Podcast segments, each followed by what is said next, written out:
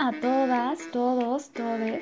Desde algún pueblo con encanto de la región de los volcanes, les doy la bienvenida a un episodio más de este bonito podcast llamado Sin filtro ni etiqueta.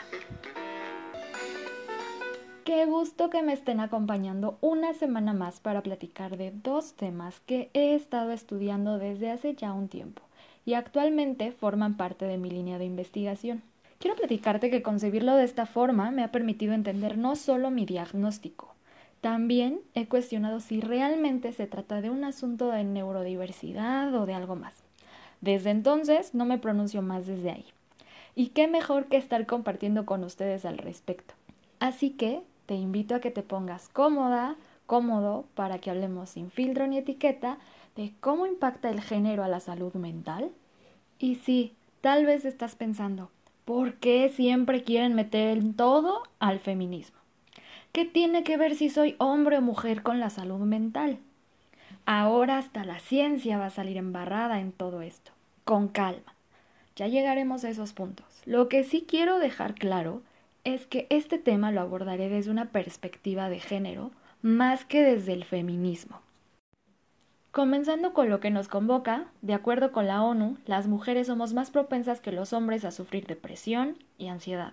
En México, de 2013 a 2019, las mujeres asistimos en promedio 19.8% más que los hombres a consultas de primera vez relacionadas a la salud mental. Además, no hay que olvidar que la anorexia y la bulimia también son trastornos más comunes en nosotras, mientras que los hombres presentan en mayor medida el abuso y dependencia al alcohol y a otras sustancias. En ambos casos, las mujeres presentamos cuadros de síntomas más graves e incapacitantes. Por ejemplo, la revista Biomédica señala que la ansiedad social es mayor en mujeres, con una ocurrencia del 15.5% frente al 11.1% en hombres.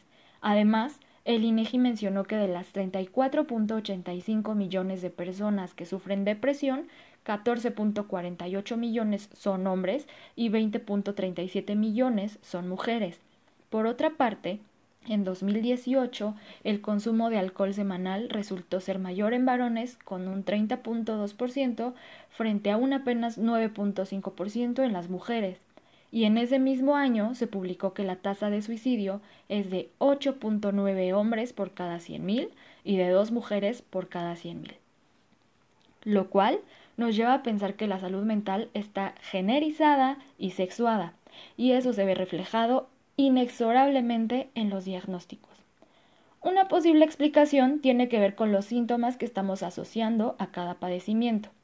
En otras palabras, no es casualidad que la depresión esté relacionada a la sensibilidad, nostalgia y emotividad, pues son características socialmente feminizadas.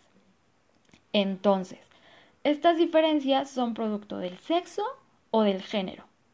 Para entender mejor la idea, es importante resaltar dos cosas, definir sexo y género y también entender que no deben de ser utilizados como sinónimos. Aclarado el punto, Pasemos a definir qué es el sexo. Bien, el sexo son todas aquellas diferencias y características biológicas, anatómicas, cromosómicas que distinguen a las mujeres y hombres. Mientras que el género, en palabras de Marta Lamas, se conceptualiza como el conjunto de ideas, representaciones, prácticas y prescripciones sociales que una cultura desarrolla desde la diferencia anatómica entre mujeres y hombres para así simbolizar y construir socialmente lo que es propio de los hombres, lo masculino, y propio de las mujeres, lo femenino. En lo personal, no creo que el sexo abarque tanto, debido a que hay mujeres que tienen desequilibrios hormonales importantes. Algunos casos son más severos que otros. Por ejemplo, el hiperandrogenismo o el síndrome de ovario poliquístico, en el cual una de las causas asociadas es el exceso de testosterona, ignorando así también que las mujeres tienen una incorporación exógena de hormonas, es decir, que podemos tomar hormonas con fines autoconceptivos o autorregulatorios. También hay casos en que los hombres producen un exceso de estrógenos. Esta hormona está asociada a la feminidad. En este caso podemos decir que tanto hombres como mujeres pueden identificarse con el género que se les asignó al nacer o también autodenominarse mujer cis u hombres cis, más allá de lo que las hormonas puedan revelar. Desde luego, sé que hay cierta rama del feminismo que no comparte mi opinión, así que para no caer en algo problemático, no voy a ahondar en ello. Simplemente considero que caer en estas aseveraciones legitiman las desigualdades. Pero, ¿en qué momento comenzó a hablarse de género y de salud mental? ¿Por qué es tan importante hacerlo? Hablar de salud mental desde una perspectiva de género, en primera instancia, nos ayuda a comprender que genética no es destino. Y créeme que no hay nada más esperanzador que escuchar eso y eso lo he entendido los últimos meses. Posteriormente, externar que no hay una causa biológica que explique que existen ciertas predisposiciones genéticas en función de tus genitales. Hay que hablar de los otros factores que sí pudieran estar influyendo en el diagnóstico.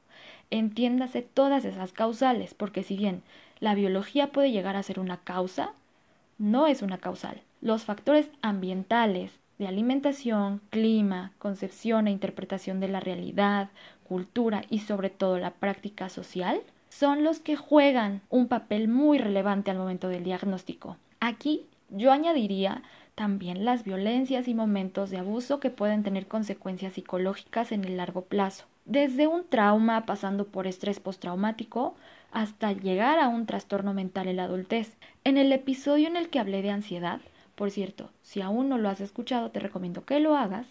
Les mencioné que los factores biológicos pueden ser causas de un trastorno. Sin embargo, son los factores ambientales las causales de que esa patología se detone. Si tú, al igual que yo, compartes el gusto por la criminología y el comportamiento criminal, seguramente habrás escuchado alguna vez acerca de James Fallon, un neurocientífico estadounidense que mientras realizaba estudios con escáneres cerebrales de asesinos seriales y que paralelamente estudiaba posibles casos de Alzheimer en su familia, descubrió que el funcionamiento de su cerebro era como el de un psicópata, Posteriormente analizó los rasgos de su personalidad y concluyó con que es la interacción con el entorno y los vínculos durante la primera infancia los que hacían la diferencia entre quienes solo tenían ciertas tendencias y rasgos de personalidad y los que ya estaban consolidados. Si bien él tenía ciertas características de un psicópata, por decirlo de alguna manera, se habían traducido de una forma positiva para no generar un daño a la sociedad. Partiendo de esa idea, me hace todo el sentido que haya que tomar en cuenta el acceso a los servicios de salud, el nivel socioeconómico, la cultura, ubicación geográfica, la raza, religión y hasta la subjetividad del criterio de quien medique, las cuales en conjunto hacen toda la diferencia en el tratamiento, aunque tú y yo tengamos el mismo padecimiento.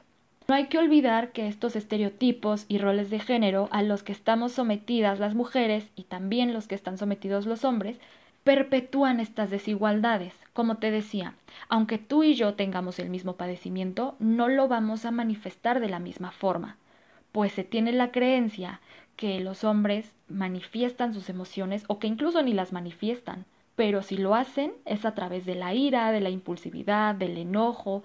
Es así que ciertos padecimientos, por ejemplo la bipolaridad o la esquizofrenia, están mayormente asociados a los hombres. ¿Se puede manifestar de formas distintas la ansiedad en hombres y en mujeres? Sí, por supuesto que sí. Mismo caso en los suicidios. No es que las mujeres no cometan actos de suicidio, es que en cierta forma los hombres cuando los cometen lo hacen de forma más violenta. En cuanto a las mujeres, se asocia más al consumo de pastillas para dormir. Si estudiáramos 100 cerebros de hombres y 100 cerebros de mujeres, la verdad es que no habría diferencias significativas en términos ni de funcionalidad, estructura ni procesos mentales. Si acaso hay una aproximación que sugiere que en determinado momento la composición del sistema nervioso central podría marcar alguna diferencia, pero nada relevante es a partir entonces de la observación de las conductas y la convivencia con el exterior las que pueden darnos resultados más precisos y diagnósticos más aproximados. Recordemos que las conductas se modifican en función del entorno y también del contexto en el que nos estemos desenvolviendo, porque influyen ciertos factores ajenos a nuestras corporalidades las que determinan cuán cambiante va a ser un comportamiento. Como ya les mencioné, también padecen y son víctimas de sus propios roles de género, de tal suerte que ellos expresen de una forma muy distinta sus emociones y que además tengan otras manifestaciones de los síntomas, lo cual sigue perpetuando los roles de género. Es justamente el poco autoconocimiento, la falta de regulación y contención emocional las que terminan viéndose reflejadas en los datos, cuando apenas el 5.1% de los hombres hace uso de los servicios de salud públicos. Además, tienen menor esperanza de vida a nivel mundial. Tienen 75% más de probabilidades de morir por cardiopatías, sin olvidar que las tasas de violencia, asesinatos dolosos y suicidios son más altas en ellos, por mencionar algunas. Una primera aproximación desde la sociología de la salud nos dice que esto se debe a una resistencia a pedir ayuda, por la vergüenza que representa estar vulnerable. Lo anterior, a su vez, está asociado con lo femenino, y lo femenino pareciera que no puede correlacionarse con lo masculino. Lamentablemente, la reproducción de estos estereotipos y roles de género comienza desde la casa. Pero, ¿puede la salud mental cambiar a través de los años? Desde luego que sí. No dudo que las narrativas de la salud mental cambiarán a partir de la contingencia sanitaria. Esto tiene que ver por el momento histórico que estamos pasando y por la resignificación social de conceptos y de comportamientos que estamos teniendo y que también estamos aprendiendo a asociar. Se me ocurre que la ansiedad no se vivía igual hace 50 o 70 años, principalmente porque el lugar de la mujer socialmente era otro había muy poca participación laboral y también los síntomas se pudieron haber vivido de una forma distinta porque estaban en sus casas, no sabían entonces cómo detectarlo ni tampoco cómo hablar de ello. No es que no existiera ni que no pasara, es que en ese momento el diagnóstico pudo haber sido muy distinto a lo que se conoce actualmente en los libros de psiquiatría como el DSM5 o cualquier test manipulable para detectar alguna patología psicológica. En este sentido, nos lleva a pensar que los trastornos mentales siempre han estado ahí, solamente han cambiado en función de ciertos momentos a los que nos hemos enfrentado y que también representan cambios sociales. Por ejemplo, las personas que han estado más expuestas al virus seguramente están desarrollando otro tipo de patologías y de trastornos muy distintas a quienes ya se contagiaron. Tampoco hay que descartar las fobias sociales ni las fobias específicas. A mi parecer, pudieran estar adquiriendo ya otro significado. Incluso podrían surgir unas nuevas fobias. Eso aún es incierto pero no hay que descartarlo, porque sí puede suceder.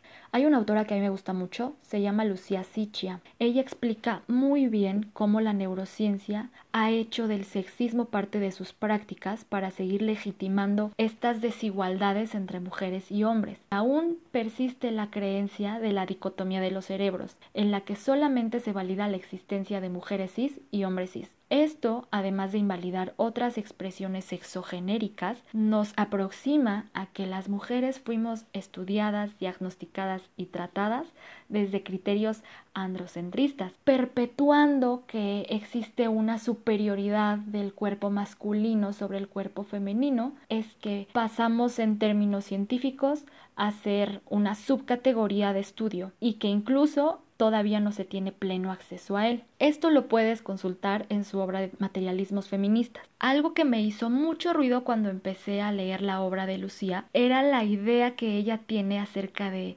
hasta dónde puede o no funcionar una pastilla para tratar una condición mental refiriéndose a los antidepresivos y ansiolíticos. Ella sugiere que hay una experimentación constante de un efecto placebo durante la ingesta y señala que también hay arquetipos psiquiátricos que forman parte del tratamiento, que no siempre son visibles, dejando de lado el problema estructural de fondo, las conductas y el ambiente. En este sentido, hace la analogía de que las pastillas son al paciente lo que el impermeabilizante es a un techo que está filtrando agua. En otras palabras, que experimentamos cambios superficiales temporales. En determinado momento, así como el agua volverá a filtrarse por el techo y probablemente lo haga con más fuerza, lo mismo sucede con las patologías mentales. Después de no haber experimentado momentos de crisis y de haber alcanzado cierta estabilidad mental, las crisis de pronto aparecen probablemente regresen con más fuerza o en comorbilidad. Es así que la medicación ayuda, mas no es la panacea como nos lo han hecho creer a veces.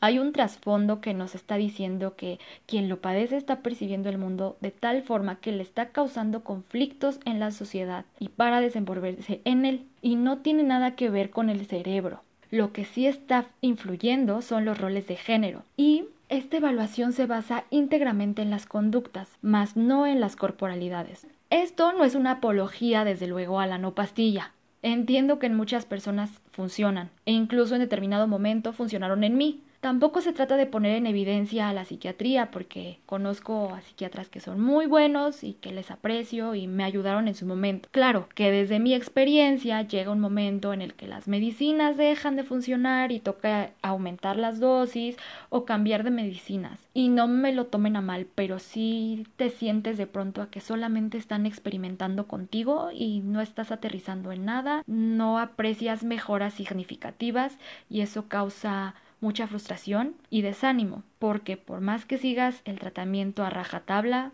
no pasa nada. Derivado del anterior es que podemos entender que aún falta mucho por hacer en el campo de la salud mental. Esto es tan solo una pequeña aproximación acerca de lo que se está haciendo y de lo mucho que falta por hacer.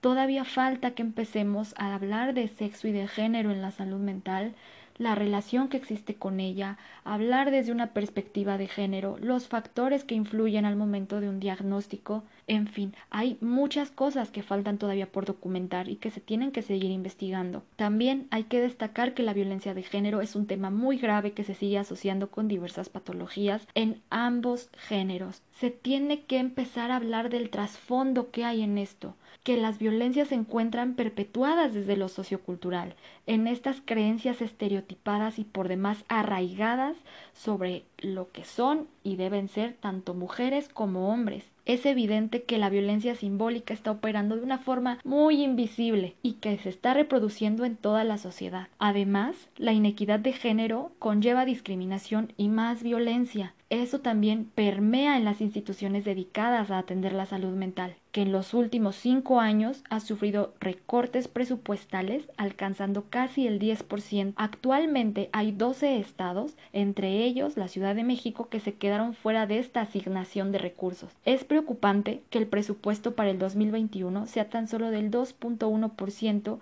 que es el equivalente a 3.031 millones de pesos, de los cuales el 89.7% de este se concentra en la prevención y atención contra las adicciones y al programa de atención a la salud. Si bien no quiero restarle importancia al tema de las adicciones, Considero que ya se tiene demasiada información al respecto y se ha avanzado más en la concientización y atención. Resulta menos complicado identificar a alguien con algún tipo de dependencia a cierta sustancia que con un cuadro de depresión o de ansiedad. Lo que sí quiero recalcar es que hay más pacientes con trastornos mentales que aún no han recibido un diagnóstico, menos un tratamiento hay casos en los que sí puede haber esta comorbilidad entre un padecimiento mental y una adicción.